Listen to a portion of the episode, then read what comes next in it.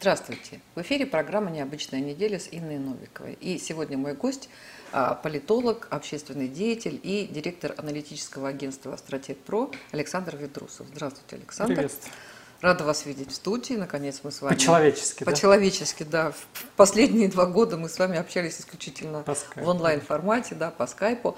Вот, а, э, давайте обсуждать, как обычно, события недели. Ну, давайте начнем с Олимпиады. Вот она у нас закончилась, и а, много было всего разного. Вот э, сначала а, обсуждали отношения иностранных а, спортсменов к нашим спортсменам, причем вот эти хамские замечания, они были совершенно не про допинг, не про чистоту спорта, а про зависть, ревность и такие вот низменные человеческие качества, когда там мерзко смотреть, как они выигрывают медали, тут их не должно было быть, но вы помните. Потом скандал с Тимановской, а, тоже, в общем, такая знаковая история, и под завису вот э, да, Олимпиады, да, спорт и мир, э, вот эта история с нашими э, худож... гимнастками художественными, э, сестрами, да, Авериными, когда, ну, мы считаем однозначно вся вот российская общественность, я не беру либеральную ее часть, считает, что это несправедливо, Э, и э, нынешняя победительница э, Талиной Ашрам, она уронила ленту во время выступления, она не может быть победительницей, ну как бы вот олимпийская золотая медаль досталась ей не по праву, но много-много-много всего вот связано с Олимпиадой, поэтому такой вопрос абстрак, абстрактный, наверное, да, там ваше мнение обо всем этом, хотя вот еще хотела добавить, что, ну, наверное, так всегда было. Я просто вспомнила цитату Ирины Родниной, когда она сказала, я стояла на, э, тоже это были то ли чемпионат мира, то ли Олимпийские игры, на стадионе, где было 15 тысяч зрителей, и они все э, молчали и не аплодировали, потому что я была из Советского Союза. Вот. Ну вот э, что сейчас? Какое-то новое слово в спортивной истории, либо все как надо. Вообще надо было нам ехать или не надо было нам ехать? Кому мы что доказали своим участием и вот этими вот всеми историями? Ну, у меня позиция не изменилась, мне кажется, под э, каким-то нейтральным флагом ехать скорее не стоило. Но, опять же, мне сложно судить с точки зрения спортсмена, потому что спортсмены, они заслужили того, чтобы продемонстрировать свои силы на Олимпиаде в любом формате. Да? С другой стороны, они представляют страну. Вот насколько э, то, что мы увидели, те медали, которые завоеваны, это медали, которые завоеваны не отдельными спортсменами, а именно завоеваны для страны. С учетом того, что там символики и всех прочих моментов. А, сложный вопрос. Вы знаете, я даже, наверное, после этой Олимпиады чуть менее уверен вот в этой своей позиции, что не стоило ехать под, как я раньше это называл, белой тряпкой, на самом деле, кстати, символика была достаточно... Да, достаточно показательная. И музыка Чайковского да, была Чайковский, узнаваемая, Чайковский великая музыка. Да, да. да. И флаги-то, и, и костюмы. И костюмы, да. То есть э, у меня поначалу, то есть когда мне казалось, что мы едем действительно под белой тряпкой, да, с непонятной символикой, где вообще не узнается, не угадывается Россия. А так, если Чайковский, если такая форма, если такое знамя, Плюс это вот все-таки отдельные судьбы, отдельные победы, вот эти вот медали для людей, они же к этому всю жизнь идут. Поэтому, опять же, с точки зрения спортсменов ехать надо было точно. С точки зрения того, насколько мы переживали, болели и насколько мы за всем этим следили, мне вообще кажется, что все-таки э, этот формат, он себя изживает, к сожалению. Формат да? Олимпиады? Фо формат Олимпиады, потому что, в принципе... Э, он Мос... похож на, как на, на Евровидении. Да, кстати, вот я не знаю, кто-то... Вот опять же, я субъективен. Вот за Евровидением я не слежу уже 300 лет, да, то есть каким-то краем глаза совсем. Угу. А за Олимпиадами я следил, наверное, чуть дольше. Ну, это практически полностью прошла мимо меня. Единственное, там вот эти вот отдельные эпизоды, да, где на золотые медали, где э, ребята из Беслана медали получили. Да, да, да. Вот это вот просто было. Вы знаете, наверное, даже даже вот я готов признать, что я был не совсем прав, когда говорил, что не стоит ехать под какими-то нейтральными знаменами, потому что даже вот эти вот несколько медалей, даже если были бы только они, вот этих ребят из Беслана, наверное, они того стоили. Не только для ребят, да, но и для нас. Нам это все было наблюдать крайне и, приятно. И вы знаете, Александр, каждая наша медаль, а мы получили 71 медаль, это на самом деле очень хороший результат, и это лучший результат, кажется, чем он был в Сочи. Да, когда это была там домашняя Олимпиада, каждая медаль вызывала так, какое нервное расстройство, инфаркт, инсульты, головную боль, зубную боль и другие боли у всех, кто не любит Россию, да, и, ну... Ну и, к сожалению, участие нашей общественности. Участие нашей, ну, участие нашей общественности тоже, но а, у них просто что не сделаешь со своими уже, там, у них все всегда плохо, это другая немножко. Но просто, когда эти спортсмены видели, и когда они еще говорили, э, они уже даже не говорили про чистоту спорта. Там еще ведь удивительная случилась история с этой Симоной Байлз, да, там девочка э, вот, сидит э, Э, с непонятным диагнозом синдром дефицита внимания и гиперактивности, диагноз спорный, вот у нас вообще это не признается, и она принимает очень сильные препараты, это же обсуждали эту тему еще несколько лет назад, во время предыдущей Олимпиады, 4 года назад, и она принимает сильнейшие препараты, которые концентрируют внимание. Это именно то, что нужно гимнасткам. У нас была в студии Лариса Латынина, она вот там Фелпса была самая титулованная спортсменка в мире да, и а, она сказала, что самое главное – концентрация внимания. Вот эта девочка, она просто пьет там мощнейшие препараты, и тут японцы ей с дуру то ли ну, не разрешили эти препараты, и американцы как-то не смогли продавить, не успели, угу. в общем, случилась такая оказия. И девочка тут же, в общем, попадает в историю и говорит, здоровье важнее, там надо с головой разобраться. И, о чудо, американская общественность говорит, какая она молодец, какая она героиня, как она правильно все делает, при этом наши, ну, наверное, они ненормальные, что там на одной ноге эта раперистка выиграла, получила золотую медаль, что Далалян, там гимнаст, тоже там у него уже порваны были сухожилия, вообще там он не мог выступать, он выступает, тоже там, по-моему, золотую медаль получает. То есть это же все, наверное, они не могут повлиять на там, курс внешней политики, там еще там на что-то там. Но, наверное, это какой-то маленький такой, а, а даже, может, и не маленький, такой вот очень важный такой знак, не знаю, какой-то там, ну, не скажу, что пинок, это неправильная будет мысль. Ну вот э, что-то такое, да, что вызывает большое уважение. И а, я не, не говорю про отмороженных, а про нормальных людей, которые они видят это. Даже когда они читают, что бросить свою команду это прекрасно, это героизм, да, ну, не все так думают так скажем. Ну, наверное, да, вы правильно делаете акцент, потому что мы отличаемся, наши подходы. И вот именно поэтому я, у меня была позиция не ехать под нейтральным флагом, вот именно когда я вижу, что выбарывают, да, выгрызают эти медали, да, наши вот таким вот образом, за них вот реально борются. И в том числе, да, в каком-то плане за престиж страны, да, наверное, в значительной даже степени, несмотря на вот эту так называемую нейтральную символику. Наверное, все-таки для них им сказать не едьте, представьте, представьте, вот индивидуальные судьбы, как это было бы им сложно. Им сказать не поехать, да, и а, с другой стороны, правильно, вот э, вы сравниваете вот эти два эпизода. Вот э, в американской культуре, которая сейчас находится в упадке, да, вот сколько там, да, твердили большевики про загнивающий Запад, ну, наконец-таки большевики оказались правы, потому что сейчас уже, наверное, только ленивый не говорит, что, а вы представляете, Запад таки загнивает, потому что вот этот вот крайний индивидуализм плюс выбор выбор пола, выбор поддерживать команду или нет, там, представьте, на поле боя, да, я выбрал не воевать, да, на поле боя, я пошел из окопа, аплодируйте мне, потому что я личность, да, представим себе такую ситуацию. Сейчас же не случайно, что американцы, они отовсюду бегут, причем бегут с позором, и если так взять сравнить, да, как мы уходили из Афганистана, нам казалось это жутким позором на самом деле, но мы не так позорно выходили, как американцы, мы не так жестко кидали. Мы не, не ночью тихо выбежали да. и отключили свет. Да, да, то есть вот, да, да, мы как-то, мы выходили это точно не с высоко поднятой головой, да, но не как пришибленные псы все-таки, как-то вот э, по-человечески мы выходили. И вот не было такого, что мы просто выходим и всех кидаем. Да, вот этого не было. А это были очень сложные годы для нашей страны.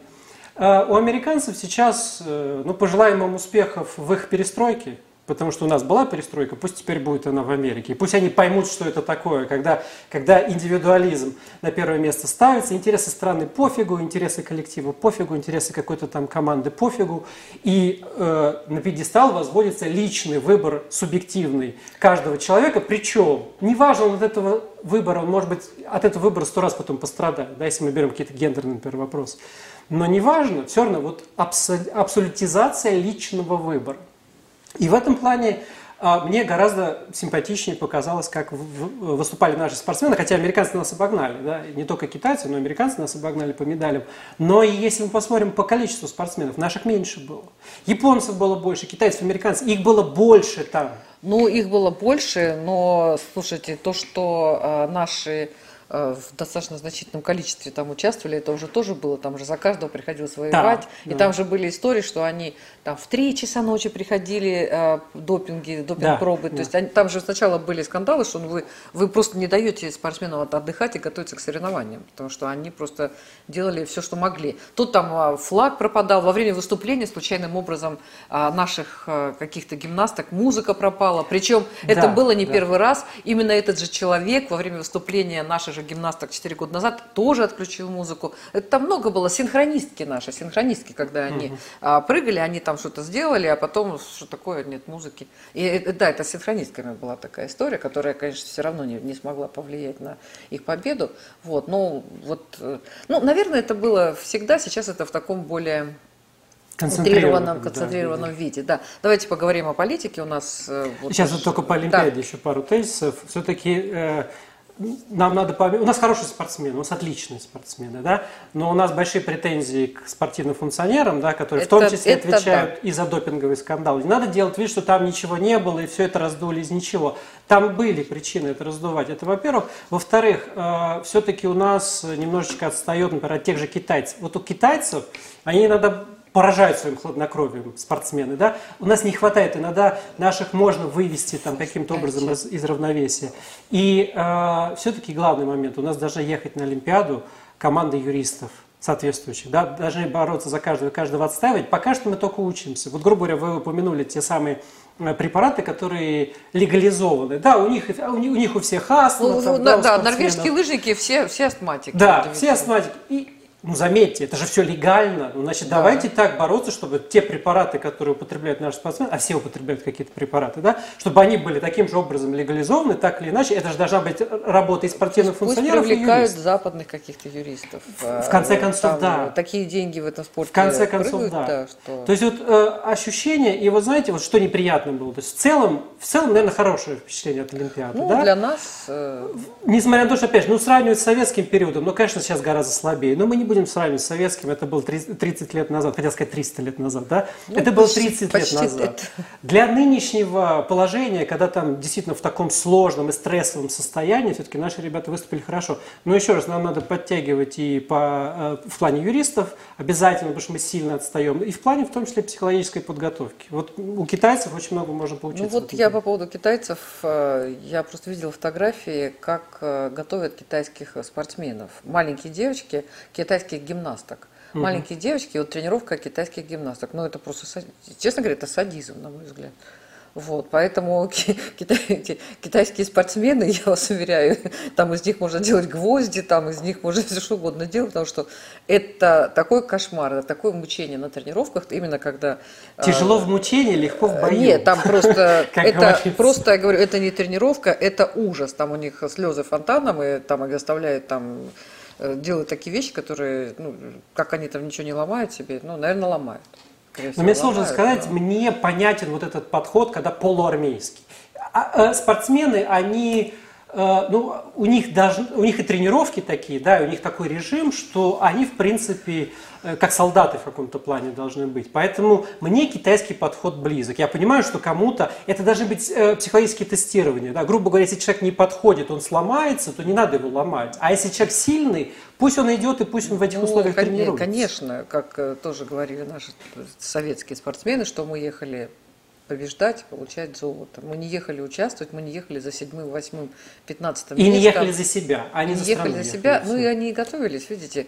А, была, были тренировки, да, действительно были сборные, были базы, где они там ездили, хотя тоже мне там рассказывают, что всяко было, и а, в чайнике готовили еду, и, в общем, не всегда там было, в общем, все, все хорошо. Ну, вот. поэтому Но, я говорю, армейский, а сейчас, армейский режим. Не, не, да, а сейчас, а сейчас, ну, вот там одна в Канаде тренируется другая. В Америке платят сами, угу. покупают э, себе там одежду сами, костюмы сами. Ну, то есть тоже, в общем, здесь сложно все. И на эту бедную Ефимову, когда там наехали, что она предательница, вот, а она, что она в Америке тренируется, она, а что предательница, я э, сама все покупаю, я выступаю за команду России, я не ну. сменила ну. гражданство, ну, плав, плавчиха, ну, которая, правильно, да. правильно. То есть, а какие, что, что значит предатель, предательство? Я вообще, знаете, не понимаю, у нас какая-то иногда устаревшая такая концепция, что нет, вот прям надо вот только есть квас и блины и не выезжать из страны, грубо говоря. Нет. Э,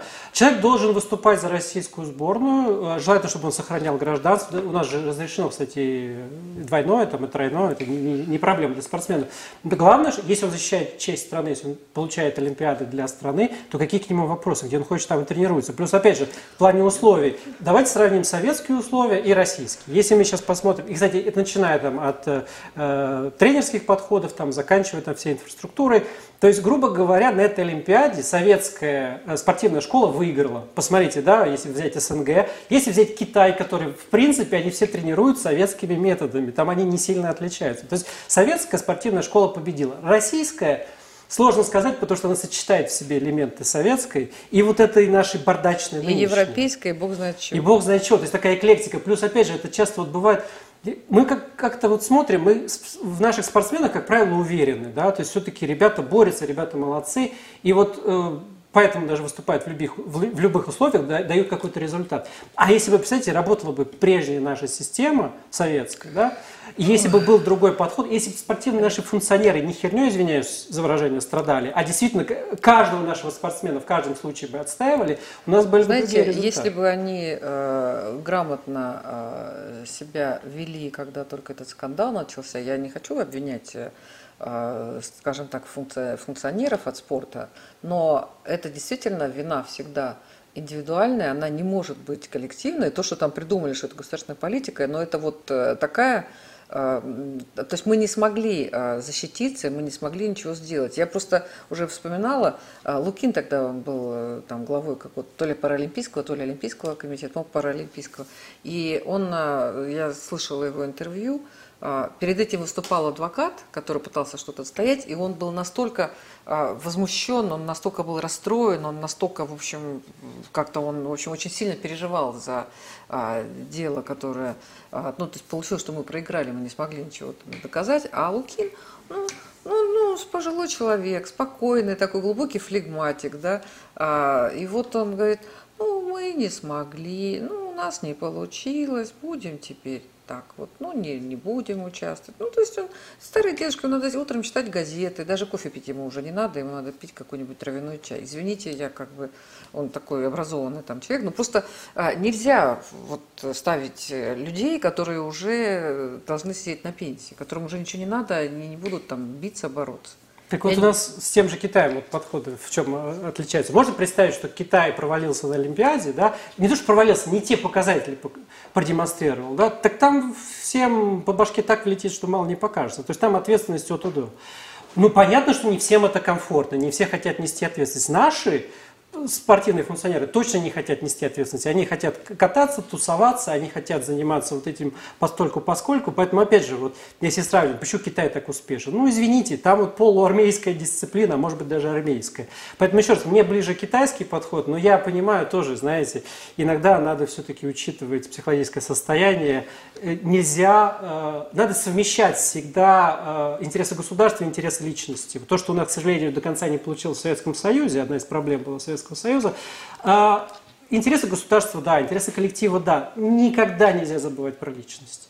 Нельзя никогда человека ломать, если, вот, если он недостаточно э, подготовлен для той или иной работы, там, начиная я говорю, от армейских заданий, заканчивая спортом, они в чем-то близки, то не надо ломать человека. Пусть будут заниматься этими делами те, кто это все потянет. Поэтому, опять же, надо иметь в виду, что сейчас не только власть она такая вот расхлябанная и во многом расхоложенная. Ну и мы сами стали. Мы все-таки как-то расслабились в последнее ну, время. И нас вот, грубо говоря, китайскими методами сейчас заставить работать, ну не так уж и получится. Скалейку за... мы уже разучились строить это. За 30 лет, да. Мы за какие 30? Мы как-то расслабились. За какие, да. Я думаю, что Советский Союз поздний, он уже тоже поздний, был более... Да, он был поздний. такой достаточно гуманный все-таки, то, что там мы... Ну, я даже вот не, не знаю, 80-е было так сложно, но в 70-е там еще как-то было вот э, нормально. А Лукашенко провел э, большой разговор с президентом, и он, конечно, переплюнул нашего, причем так крепко переплюнул. Э, на 8, 8 часов он разговаривал с журналистами, причем пригласили и белорусских, и кого угодно, и российских много журналистов пригласили. И я, честно говоря, мне довелось в 2015 году, когда вот эти были минские договоренности, тоже там оказаться в этом Дворце независимости. Вот. И э, тогда прям даже пообещали пресс-службе, что дадут задать вопрос президенту, иначе я бы, может, не полетела бы в Минск, ну как-то пообещали. Но это все случилось как все иначе, потому что там мы еще долго сидели, ждали, там уже операторы никакие были, наш оператор уже тоже там вообще был. И в 4 часа ночи я, честно говоря, сказала, все, я пошла, оператор оставил, сказал, все, я больше не, не могу. И вот на этом сломалась, да. И там было столько народу, что как бы ну, то есть сколько-то, я уже не помню, сколько это все было сидений, хотя там даже покормили журналистов. Вот 8 часов, представляете, такой полноценный рабочий день он рассказывал. Ну, рассказал много интересного. Например, такая прекрасная фраза, вот меня она прям как-то восхитила, что я, да ерунда-то э, признать Крым-то, только чтобы последний российский олигарх там э, начал работать. При этом а, он не признает Крым с 2014 года. Вот уже прошло почти 8 лет – да, если и... помнится, обещал признать Абхазию и Южную Осетию, потом а, передумал. Нет, он сказал, не, ну он э, столько раз, да, столько раз всего там э, да, обещал, и он уже вот сейчас-то в сентябре-то он уже практически вообще там готов был прям э, все единое государство, но все равно из-под венца убежал прям в последний Ну да, вот к 30-му году мы что-то согласуем. Ну вот как... И вот тогда ну вот тогда, точно. да. И вот, э, но тем не менее, вот по поводу этого разговора с президентом, да, а, это, ну, он сказал, что он не пойдет на выборы, и вот не будет искать преемника, и все как бы, все будьте спокойны. Ну, для нас это большая головная боль, насколько я понимаю. Ну, тут вообще большая Большая проблема в том, что непонятно, кто кем вертит, потому что, по-моему, это та ситуация, когда хвост виляет собакой – потому что вот он же все время нас э, привлекает без нашего спроса. Да, вот мы там дадим Западу отпор, вот мы там против НАТО, вот мы то, вот мы все. И, насколько я понимаю, свои действия-то он не всегда и согласовывает с Москвой. Хотя в этой ситуации, наверное, ему стоило бы все действия с Москвой согласовывать от и до. Плюс, опять же, он сменил многовекторность, вот эту свою бесстыдную, на безвекторность. То есть западный вектор отпал, хотя он пытается, обратите внимание, он с поляками там осторожненько, ну, он со с Украиной, пытается. он так что, ребят, ну мы типа не все мосты сожгли, так намекает, что если Мы там... не Россия, да. Вот, э, да, да. Э, он, ну, он бы не против опять продолжить вот эту свою бесстыдную многовекторность, так называемую, но теперь мы имеем безвекторность. То есть нет никакой интеграции. 25 лет союзному государству. И это приговор не только Минску, это приговор в том числе и э, российским властям, которые за 25 лет самой близкой страной, которая по, по всем параметрам ближе нету, не смогли за ну. четверть века построить полноценное союзное государство. Даже в тот момент, когда прижал Лукашенко так, что он поджав хвост побежал в Москву просить помощи, и защиты. Даже в этот момент мы не смогли его заставить все-таки пойти на реальное углубление интеграции. Я говорю, вот когда вот он вышел еще перед этой конференцией своей огромной и сказал, что к 30 году мы там что-то там, какие-то дорожные карты разработаем, стало понятно, что вот он собирается, во-первых, сам еще сидеть, достаточно долго. Он будет цепляться до последнего. Всеми что бы он ни говорил, как бы он ни говорил. Вообще его слово, ну я вас умоляю, что, э, чего стоит слово Лукашенко? То есть, опять же, э, в чем проблема Беларуси? Он нам мешал, а, да мы и сами там особо этим не занимались, но и он нам мешал построить какую-то вменяемую пророссийскую оппозицию на территории Беларуси. То есть он там это все зачищал еще жестче, чем каких бы то ни было националистов. С националистами он заигрывал, так же, как это делал в свое время Янукович. И если бы немножко по-другому сложилась бы ситуация, то это заигрывание могло бы ему выйти таким боком, что он бы не усидел у власти. Ну, так получилось, что в итоге он у власти усидел. А по большому счету там нам не на кого опираться, там у нас есть Лукашенко и все, больше там нет никого. И то, что Лукашенко для Москвы сейчас не худший вариант, потому что, по крайней мере, он не убегает на Запад, ну, безусловно, это не худший вариант. Но, опять же, это тот вариант, который, знаешь, какое-то безвременье, безвекторность, вот это вот без отсутствие идеологии, да, это общая проблема союзного государства. И, опять же, Москва, вот почему сейчас те же скандалы Теперь э, Киргизия, Казахстан, я уж не говорю про Азербайджан, который все время какие-то сюрпризы преподносит. Откуда такая русофобия там цветет пышным цветом? А потому что Москва ничего не предлагает. Она даже экономическую интеграцию с ближайшим союзником Беларуси за 25 лет нормально не провела. Вот до сих пор за 25 лет. Что она с Казахстаном или с Киргизией, или более там с, с Азербайджаном, который даже в Евразийский союз не входит, что Москва может предложить? Да ничего не может предложить. И она даже не пытается чего-то сформулировать привлекательно. Вот это, помните, наша концепция «русский мир». Ну, я извиняюсь, за все это время концепция русской, русского мира и вся деятельность Россотрудничества практически, да, несмотря на то, что пришел Примаков, казалось, что там будет изменение к лучшему, в целом, я бы не скажу, что сильно все изменилось. Поедание блинов э, в фестивале Пушкина, там какие-то русофилы в Болгарии, то есть, опять же, ну, занимается херней всякой. Я извиняюсь за это выражение, потому что все-таки накипело.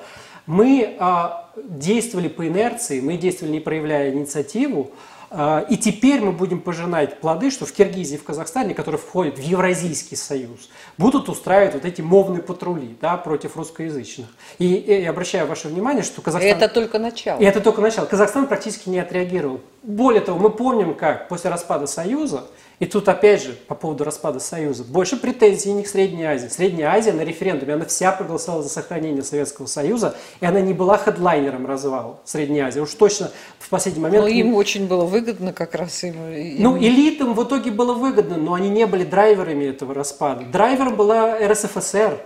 Ельцин, российская власть была драйвером распада э, государства, и русские это, к сожалению, во многом поддержали. Но сейчас, сейчас они, в принципе, повторяют те же практики, которые в 90-е. Мы все помним, мы их не забыли, когда оттуда русских изгоняли, когда русских притесняли. На какое-то время это вроде успокоилось, устаканилось, но сейчас это все будет вновь проявляться. ну, все же, поуехали, те, кто не уехал, они вроде как-то так... еще осталось. Там ну, много еще осталось. Уехало вот очень много, но многое, видимо, осталось. Вот эти вот извинения, которые вы записываете, что извините, вот там женщина какая-то, которую там затерроризировали, которая сказала, что русские там все отстроили. Так русские там все отстроили. Нет, в Шевченко это абсолютно русский город, да. в который приехали русские в пустыню, построили завод с ядерными опреснителями. Ну да. И когда их всех повыгоняли, там некому было работать на этом заводе. То есть, понимаете, есть два подхода. Один есть подход такой русский уменьшительный национализм, я считаю, очень деструктивный, когда там у русских особый генетический код, мы там убирались и все такое. Вот это вот я крайне не люблю, я всегда это жестко пресекаю, если там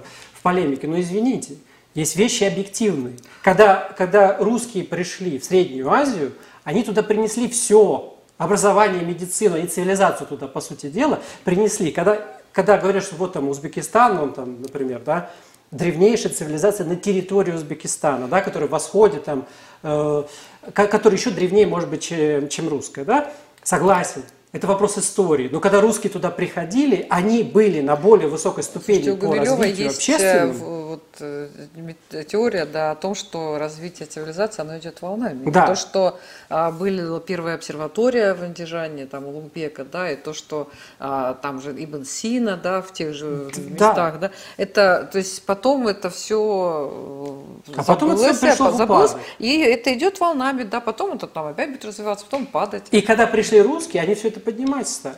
Понимаете? Ну, и вот, вот мне нравится, там был демотиватор такой в, в интернете на, насчет русских имперских амбиций. Беспощадные ру, русские врывались в кишлаки э, и оставляли за собой школы, больницы, там, цивилизацию как? и все прочее. Вот так вот и получалось. Понимаете как, Александр, да, я вот могу э, какую-то свою такую вспомнить, свой маленький опыт студенческий. Я была после третьего курса на практике в Туве. Угу. И я тогда впервые узнала, что такое у нас меньшинство да, потому что, ну, как-то я всегда жила в местах, где были русские нас большинством. Вот. И там мы оказались, и мы там были в районах, в деревнях, где не было русских просто вообще. И а, я оттуда уехала достаточно в нервном состоянии, честно говоря, да, там, ну, ничего такого не было, чтобы нас камнями нас накидали, но вот прям очень сильно демонстрировали большую нелюбовь. Это были 80-е годы, середина 80-х годов. Вот. И мы как раз мне, ну, сказали, что мы спасли их еще, извините, от сифилиса, потому что там были эти Далай-ламы какие-то японские, которые их заразили, тех их там Далай-Лам там сифилисом, у них там такие обычаи были, там право первой ночи, извините. Я могу ошибаться, то, что рассказывали в то время, когда я там была. Вот, и они их там лечили всех, и она просто вымирала именно от этой прекрасной, от этой болезни. И я просто знаю, что мама моей подруги туда ездила, она была в возрасте такая, и она туда ездила, она гинеколог была после мединститута, и они там прям лечили, лечили, лечили, всех, кого могли, лечили. Вот, и, а, ну, я к тому, что я уехала очень нервная, вот мы привезли, да, мы построили дома, мы пустили автобусы, вот они заходили все и вставали, вот э, я прямо себя ходила, я не самого высокого роста, но вот они как-то были, вот мне вот, не, вот так вот все, как-то маленькие они там были. Вот. И они все вот стояли на площадке, вот, вот там, где ступеньки. Никто не проходил, как бы там сложно было с ними общаться. Вот. Потом я понимаю, что они жили своим укладом, своим устоем. Ну, это прошло 30 лет, даже не 30, а почти 40, да, своим усто, своими устоями. Там им не нужны были эти э, хрущебы пятиэтажные, да, потому что они э, справляли какие-то надобности на улице, готовили на улице, да, вот у них дом там был пятиэтажный, а они жили, как вот они привыкли в юртах, там вокруг дома все это они там строили. Автобусы, они привыкли по-другому там жить. Поэтому я знаю, что в Узбекистане тоже были там разные всякие истории, когда э, сложно сказать, что лучше, но а, мы пришли и принесли свою культуру. Как вот американцы идут там, вот эти американские фильмы, это американская культура, индийские фильмы, это индийская культура, там, да, индийские традиции. Не знаю, у меня были там молдавские сказки в детстве, я их читала, читала, потом оказалась в Молдавии в командировке и выяснилось, что такая книжка была толстая, что, боже мой, а там какой-то быт молдавский, что я как будто была в этой стране, тогда это была Республика СССР, потому что а, там имена, там какой-то черт там положил мамалыгу там на пень. То есть, ну, вот какие-то такие вещи, и мне было ощущение, что я, знаю, ну, что я что-то все это знаю. Я к чему говорю? К тому, что ну, наши с вами размышления о том, что мы что-то куда-то принесли цивилизацию, они могут э, быть совершенно иначе оценены в тех местах, где эта цивилизация оказалась. Ну, если объективно смотреть, опять же, вот мы э, выходим на эту тему, чем российская не империя, то есть Советский Союз не был империей, это была империя наоборот. А он да уж не говорите. Он действовал по-другому. То есть он приходил, и он все лучшее давал окраинам. А, а, да. Не, и, не сказать... И прекрасные книги на русском языке, которых да. не было в России. Да. Кстати, э, вот у меня до сих пор в коллекции там вот из Узбекистана книги. Братья Грим, да, они как пришли? Они через русский язык вот в Узбекистан огромными тиражами. Там какие-то еще книги. То есть огромная книга, книга издательства. И э, в отличие от империй классических, типа вот э, Британской империи. Что, что такое Британская империя? Они приходили, для них это были чужие люди. Они, они действовали очень жестко, они там устраивали резню, там просто э, от нечего делать. Они э, подавляли очень жестко. И при этом, да, они считали, что они несут какую-то более высокую культуру. Когда я говорю, что русские приходили и приносили цивилизацию, я не говорю, что э, русские действовали так же, потому что русские действовали совершенно иначе. То есть мы приходили и, грубо говоря, через письменность мы же брали все национальные поэты, все национальные писатели, которые были когда бы то ни было, все памятники архитектуры, все это оставалось, все это холилось и лелеялось, все эти местные языки. То есть, грубо говоря, на какой уровень все вот эти местные языки поднимала советская власть. На очень высокий уровень, включая книгоиздательство, включая то, что через вот эти вот языки, в принципе, они выходили этого, на мировой уровень. Никто этого не помнит, никто нас об этом не просил, никто нам за это не благодарен. Ну, это, насчет никто это, не просил. А, ну, тогда, может, просили, но те, кто сейчас, они забыли. И, а, знаете, я такую фразу услышала, кто-то, кто-то сказал там из великих, что спасенные нации, но там шла речь о грузинах, там о Кавказе шла, поскольку там шла речь о физическом каком-то уничтожении, да, они неблагодарны, а требовательны, они ведут себя с, э, с Россией как э, капризный крестник, которому тетушка все должна, а он ей ничего не должен. Ну тут еще надо понимать такой момент. Вот с момента ну, 30 лет без Советского Союза живем. А Советский Союз, понятно, чем это все держал. Да? Большой идеей. Даже когда в позднем союзе уже в нее не так уж и верили, все равно держалась, в том числе межнациональные отношения держались на большом проекте, на большой идее. А, мы можем 300 раз говорить о том, как вот мы хорошо что-то сделали для этих народов когда-то 30, там, 50 или 70 лет назад, но сейчас вот новые поколения, и они говорят, ребят, хорошо, а сегодня что? Чего сегодня нам может предложить Москва? Ну вот мы предлагаем взаимовыгодную интеграцию в рамках Евразийского союза. Окей, но это ни о чем не звучит, это просто общая фраза. Даже вот те реальные преимущества, которые получают от вхождения в Евразийский союз, те же Казахстан и Киргизия, вы пойдите там спросите, они даже не, не, не назовут эти преимущества, есть они совершенно реальны. А, потому что Россия не научилась работать с инструментами мягкой силы. Но это такая вот аксиома, ну, о, да, о, которой, о, о которой сложно спорить. То есть, грубо говоря, есть очевидные преимущества от э, Евразийского союза для Казахстана, для Киргизии, для прочих стран. Да? И не случайно, для Армении, кстати говоря, вообще отдельная тема. Но, опять же, та же Армения, которая вот, ну, должна быть близка к нам как никогда, да? А, там есть такая махровая русофобия. Такая а, а что? Там э, русофобия. каналы закрывают, там русский язык запрещают, там тоже, в общем, не все просто.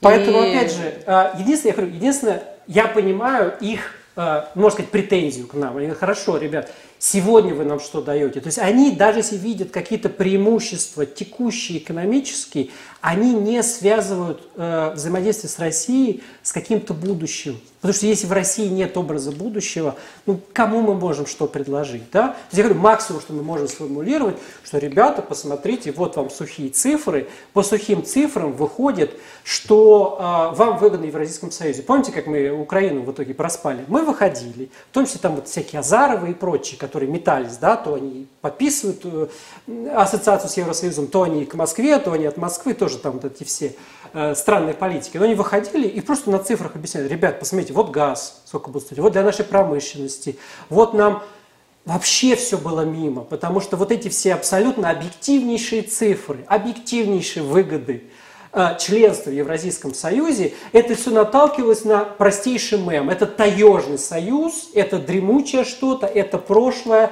это не будущее. Вот, вот этот миф о европейских ценностях, он что, он разве это только на Украине? Им рассказывали о том, на самом деле, да, что, ну вот если говорить про Украину, что Украина это житница, что она кормит э, всю, весь Советский Союз, что она такая сама богатая, если бы она жила одна, она была бы там богата необыкновенно. И, кстати, Кравчук не так давно сказал, что я вообще, наверное, обманул всех украинцев, потому что когда мы рассказывали о том, какая богатая Украина и как она кормит весь Советский Союз, мы не учитывали а, стоимость энергоносителей.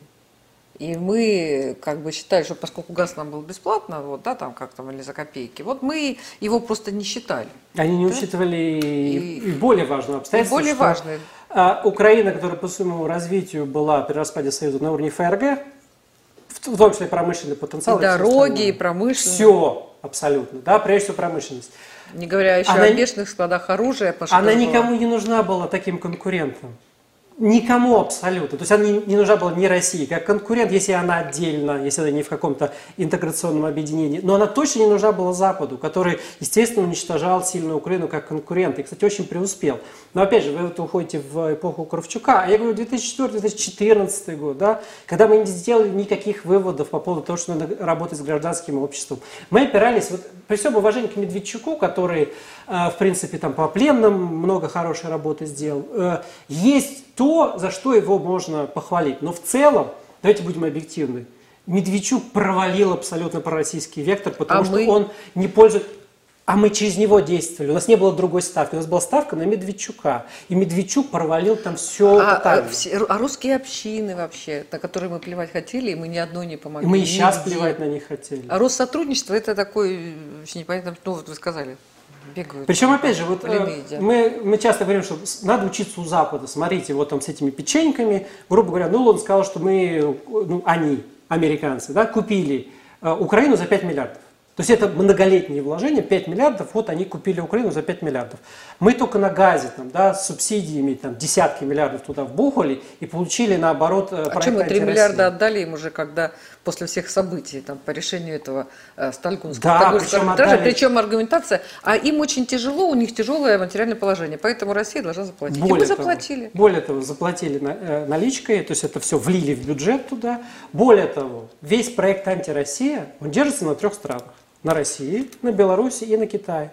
Китай это сейчас первый торговый партнер Украины, который просто берет, ну я понимаю, ему выгода, он берет э, дешевое сырье и низкого передела. Он с этого имеет э, колоссальную прибыль, но он сейчас первый торговый партнер. Россия, которая спасает электроэнергии. Помните, там газ мы гнали, когда Геничев замерзал.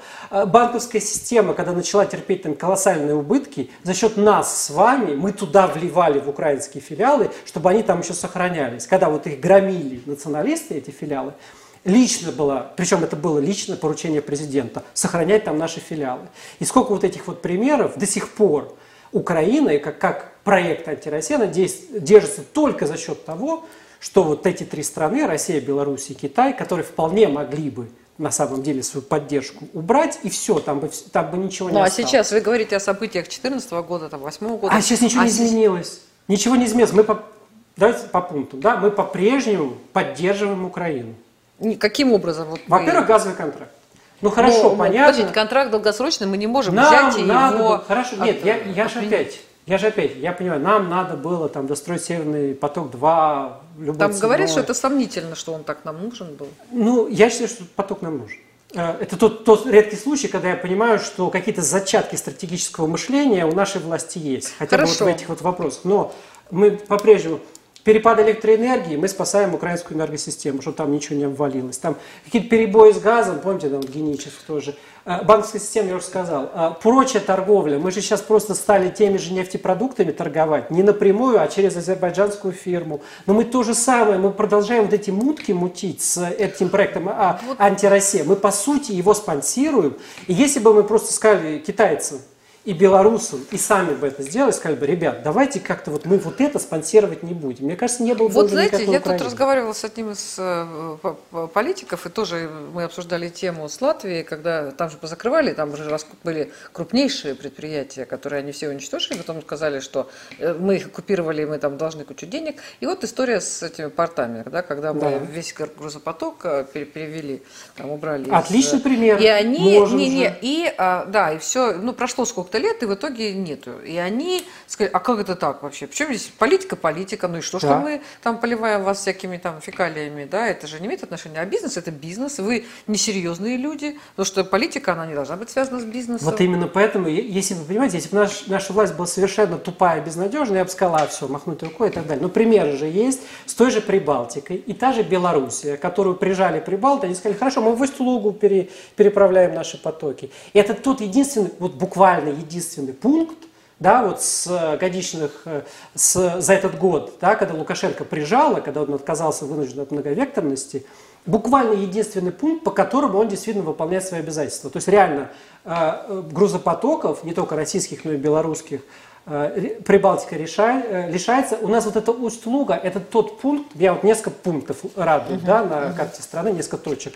Усть-Луга, мне нравится очень сила Сибири, что бы там ни говорили, вот эта сама тема, что мы гоним газ, который там потом сжигаются для получения энергии, но чтобы просто так не сжигать хороший газ, мы там строим высокотехнологичное производство в Амурской области, вот это предприятие, где мы будем получать продукцию более высокого передела. И даже бог с ним, что там турецкие строители, что мы сами построить ничего не можем, обязательно нам надо в Амурской области туда, вот, в далекую, звать тур. Ну ладно, бог с ним.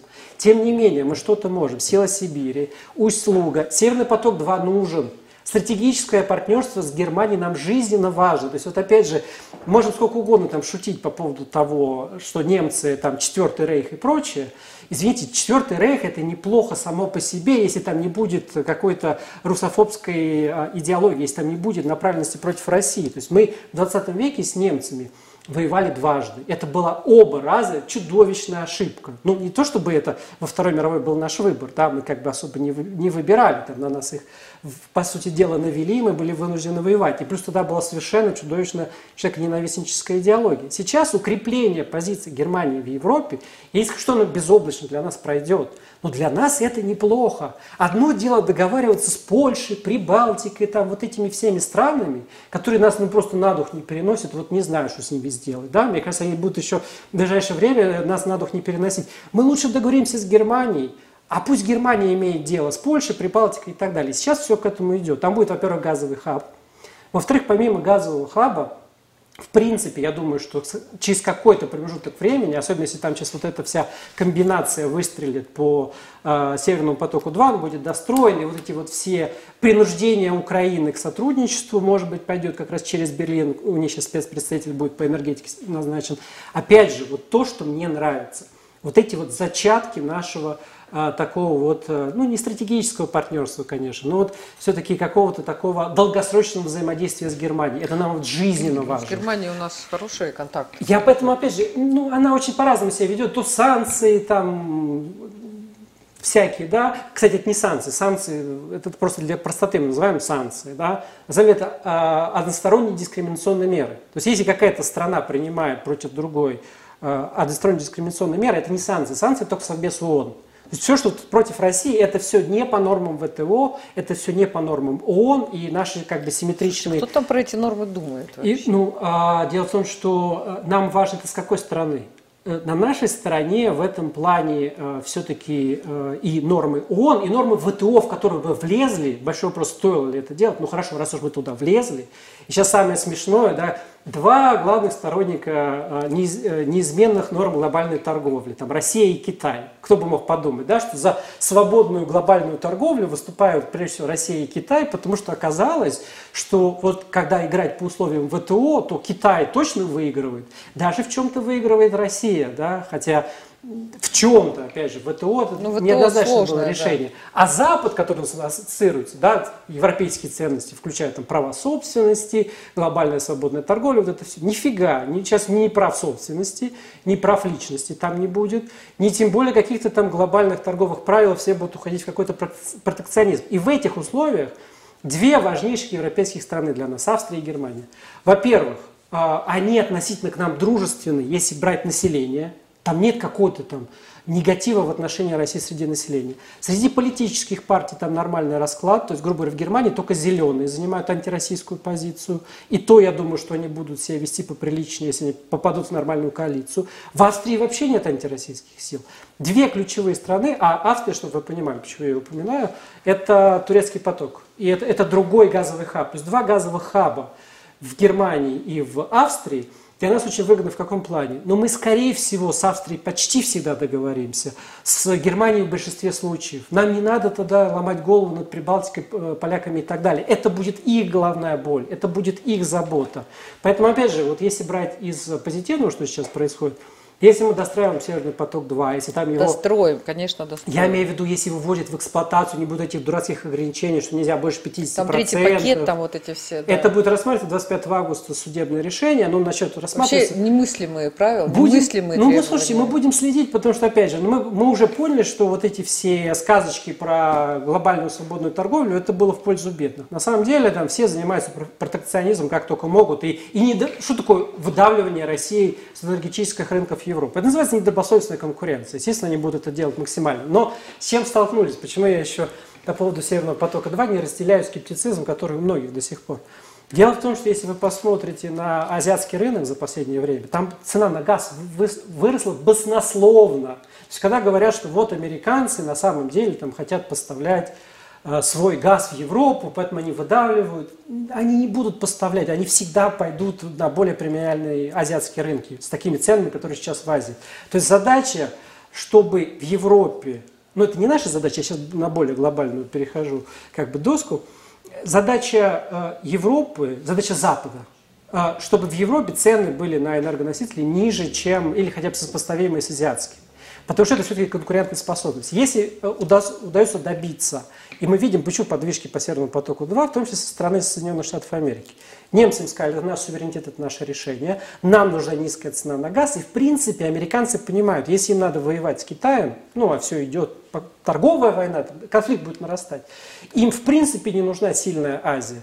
Им надо, чтобы Запад в целом получал дешевые энергоносители. Сами они это обеспечивать не будут. Они будут дорогой газ, э, по рыночным, опять же, схемам гнать дорогой газ в Азию. Поэтому надо стабильные, чтобы дешевые э, поставки газа были в Европу. Поэтому, опять же, даже американцы в этом плане идут навстречу Германии, по касательной навстречу России, потому что должна быть обеспечена конкурентоспособность европейской экономики. Россия от этого долгосрочно выигрывает. Особенно с учетом того, что у нас Первая сила Сибири построена, работает.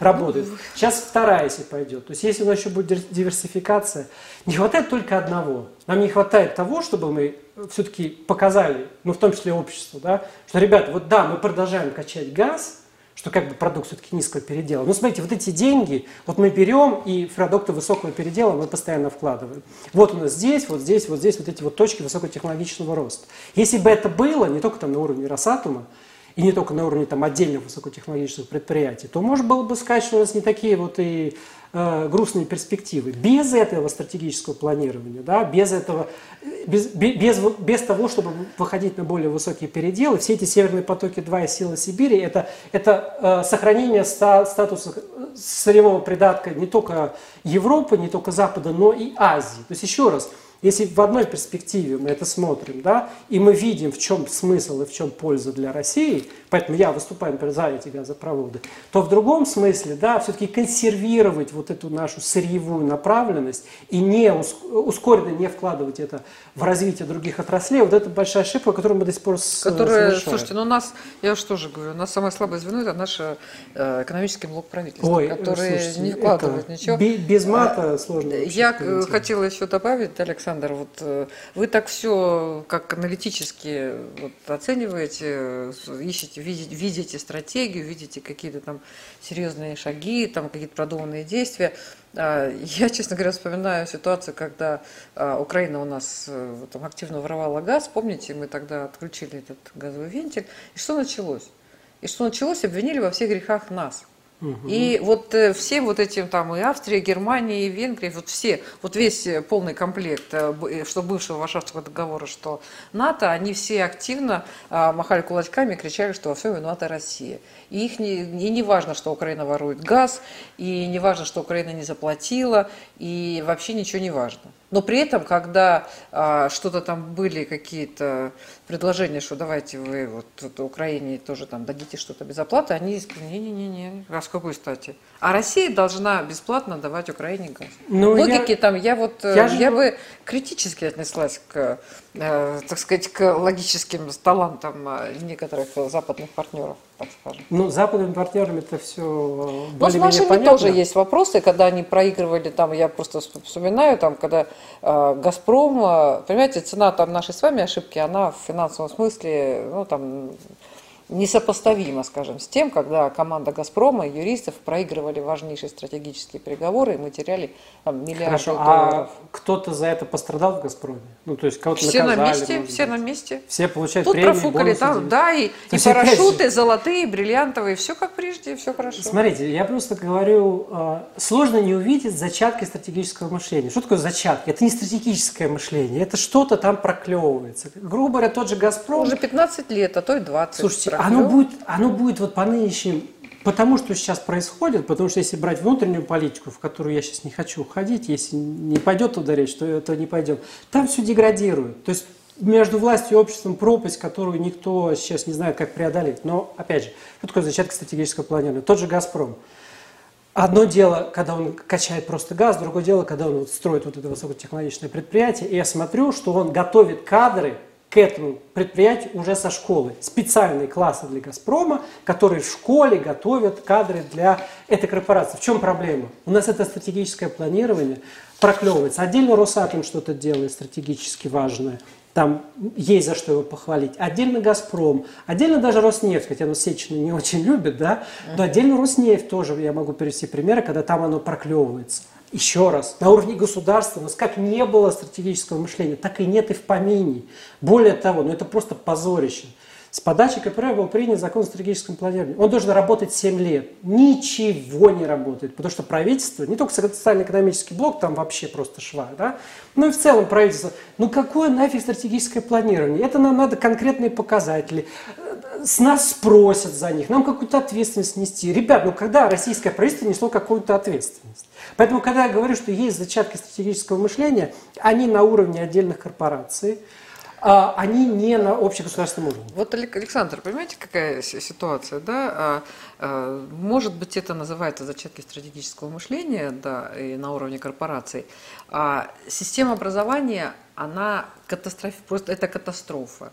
Система а, среднего, высшего образования – это катастрофа. Система ЕГЭ, когда дают аттестат а, выпускнику, а, чтобы получить аттестат средней школы, нужно сдать один экзамен по русскому языку. Это то, что мигранты, вот они должны сдать экзамен по русскому языку. Вот наши выпускники, и все, и ребенок с аттестатом может идти в любой техникум. А, бюджетные места близятся к нулю. А, в э, некоммерческие вузы, которые там вроде их чистили, чистили, там студенты занимаются тем, что ходят по школам и агитируют э, детей поступать там в а, в этот вуз, не буду называть э, эти прекрасные вузы, которые, в общем, на слуху. При этом из-за этого ставят, э, а, ставят э, зачеты, экзамены и так далее. То есть система образования такова, что а, я даже у нас чувствую, что есть большие проблемы с кадрами, с их профессиональным уровнем, что просто некому будет работать в таких корпорациях. Вот, во всяком случае, не с а, российской системой образования и не с российской системой там, высшего образования. Поэтому они, еще и у нас онлайн, помните вот эти все дискуссии, что у нас будет частично так, частично не так, а студенты, кто прививку не сделал, теперь еще вот тоже тема, они удаленно будут учиться. Ну, это вообще позорище. Да, а в школах, ну вот выпускники, вообще там они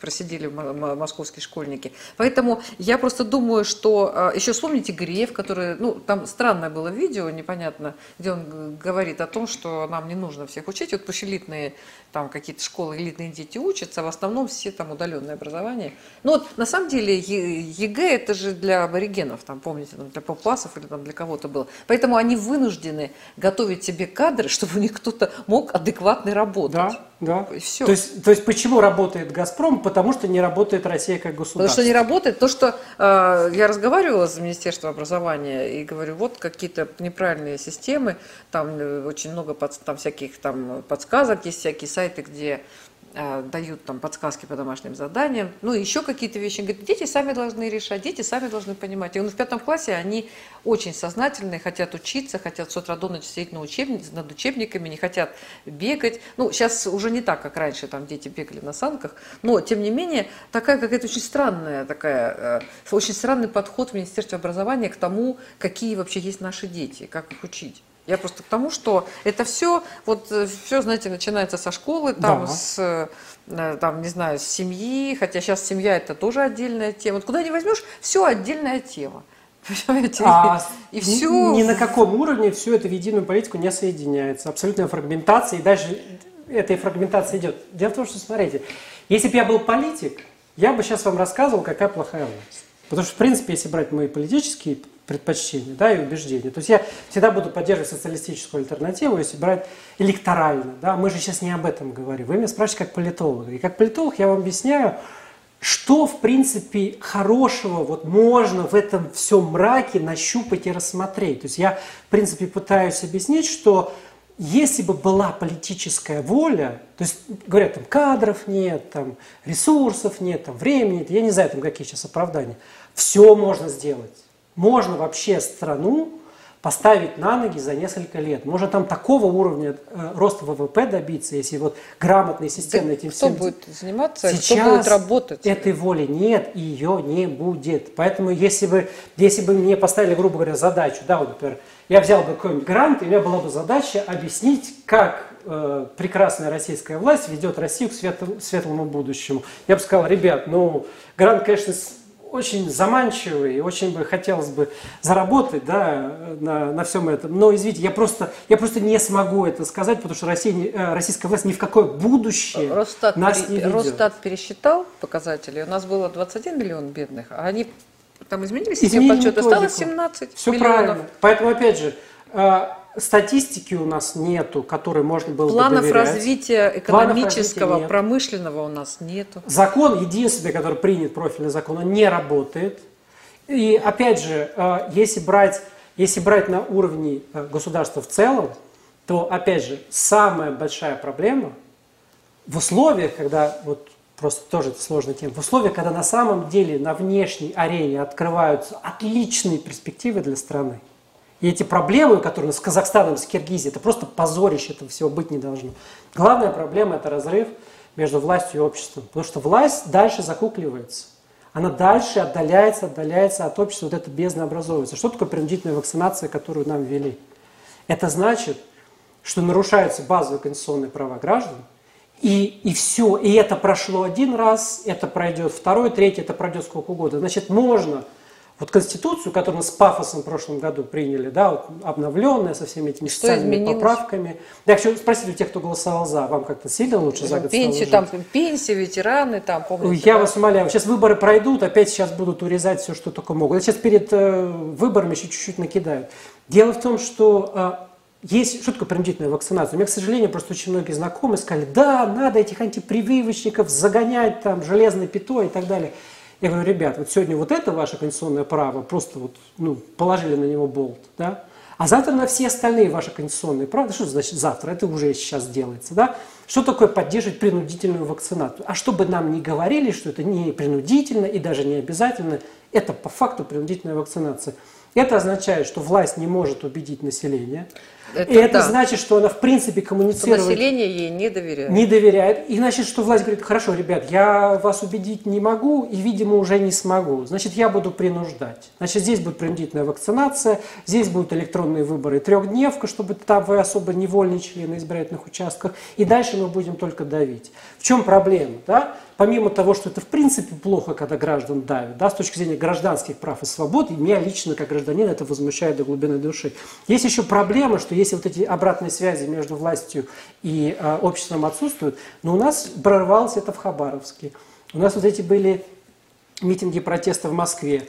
Если считают, что а, зачистили там вот эти вот структуры Навального, и теперь все, а, у нас никто никогда нигде не выйдет, Хабаровск без всякого Навального выходил. И это все может прорываться у нас в других местах страны, и неизвестно, чем это все закончится. Вот вы э, упомянули ТВУ, да, вот эти вот национальные наши республики. Когда мы говорим о Казахстане и Киргизии, это значит, что завтра эти проблемы встанут во весь рост у нас в Якутии, в Тыве, и я уж не говорю про Кавказ. И неизбежно, если нет идеологии, если нет образа будущего, не только Казахстан с Киргизией будут спрашивать, а что нам это Москва, но и вот эти вот регионы. Да, у нас там есть за специальное наказание, за тех, кто призывает там, а, к нарушению территориальной целостности. Вы что, всех будете там наказывать и сажать? Ну, там все эти национальные республики потом вы пересажаете, когда они в итоге зададут, зададут простой вопрос, а зачем нам такая Москва? То есть, опять же, вот у меня беспокойность именно из-за того, что вот эти межнациональные отношения, которые обостряются по периметру наших границ, у меня есть такое подозрение, что они будут обостряться и внутри страны. И для того, чтобы их смягчить, не делается ничего. Более того, сейчас мы то, чтобы провести нормальные выборы, ну хорошо, вы там зачистили все, что вы только можете зачистить. Вы там не допустили там всех, кого только могли не допустить. Потом что вы делаете? Вы обрубаете трансляции. Нет, вы должны пройти Вы не можете, как раньше, просто взять, включить у себя на телефоне или на компьютере и посмотреть трансляцию с участка. Еще вчера это было, сегодня Памфилова это обрубает, говорит, не, не надо. Какие-то это, это там, дорого. Какие-то там будут глазеть со своих диванов, там типа диванные наблюдатели. При этом, а трехдневка зачем? Для удобства избирателей. То есть Трехдневка это для удобства избирателей, а наблюдателям удобства нам не надо создавать. Что это они там Слушайте, эти все ну, наблюдатели? Александр, комментарии ну, есть, чиновников, же... Э, можно я влезу там с тремя копейками? Комментарии чиновников, они периодически вызывают просто вот смех и слезы, потому что мы все видим с вами, как последние годы, каждый год меняется плитка тротуарная, постоянно там дороги, ну, дороги, ладно, все время бордюры там меняют, чинят. Вот у нас каждое лето полностью меняют, вот где я живу, да, да у нас постоянно, там у нас большая улица, там какой-то сквер, и вот регулярно да. бордюры, плитки, тротуары меняются ночами причем. И кто-то там побежал из соседей скандалить, но зачем в 3 часа ночи, там с 3 до 5 это делать? Им там какое-то постановление Лексутова, что типа свободно, мы имеем полное право. И тут Бирюков комментарии вообще выдает. А, а мы там слышали же про заводик, да, там то ли у жены там мэра, то ли что-то, ну что-то такое слышали.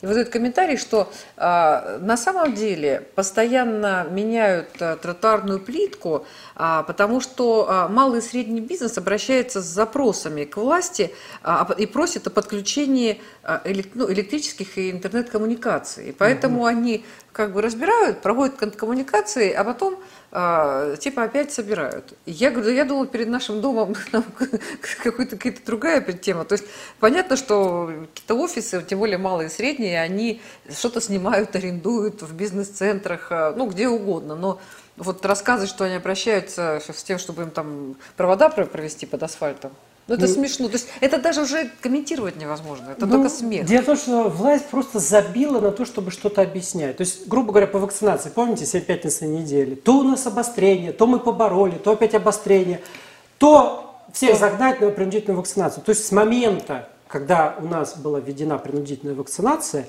и, кстати, к сожалению, вот вы не представляете, сколько людей это все поддержало. Да, да, так их этих Э, жалких людишек, блин, загнать, которые не хотят прививаться. Да, вот это психология, блин, тусовки э, московской.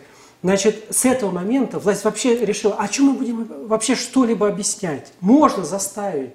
По любому пункту можно заставить. И опять же, вот если раньше хотя бы пытались как-то выстраивать диалог, потом натолкнулись на то, что диалог не выстраивается, по той причине, что по, по большому счету к обществу на равных власть так и не научилась относиться. Она свысока что-то там спускала, это туда падало, не находила благодатную почву, и в итоге власть решила, а зачем мы будем что-то объяснять, если мы можем заставить. Поэтому, опять же, если уходить в электоральные темы, тут неизбежно их надо уходить, потому что 19 ну. сентября-то оно вот оно, а, а там теперь уже с 17 по 25? Да, 17, 18, 17, 19. 19 да, три дня, причем э, нечего с дивана наблюдать, там, это самое, мы там без вас посчитаем, и не надо там глазеть на все это дело, все понятно. Скорее всего, будут еще чинить препятствия на самих участках наблюдателям, которые там находятся, мы все это прекрасно понимаем, что там будет. Рисовка будет там, знаете, по полной программе, но э, важно все-таки, э, кто у нас пойдет на участке, да, очень простой вопрос. Если все устраивает, ну есть люди, которых все устраивает, я, я знаю таких кучу людей, их все устраивает, принудительная вакцинация их устраивает, и все их устраивает. Есть такие люди, ну идите голосуйте как бы, окей, я считаю, это даже ваш граждан, если вам все нравится, ваш гражданский долг прийти и проголосовать за действующую, за действующую власть. Если не устраивает, и вы решили все-таки не, а, ну мы, ну нафиг, мы не пойдем на выборы, всем идти на выборы. Вот просто, опять же, как бы не фальсифицировали, как бы там не чинили э, препоны э, наблюдателям, опять же, если мы не пришли на выборы, если мы не попытались что-то изменить э, через бюллетень, потом, опять же, плакаться, там эти кухонные разговоры и там жаловаться на то, что все плохо. Нет, ребята, если вы на выборы не пришли, значит, вы даже не попытались что-то изменить к лучшему. Вот и все. Поэтому, опять же, если брать э, вопрос выборов, ну, конечно, надо идти. Конечно, надо исполнить свой гражданский долг.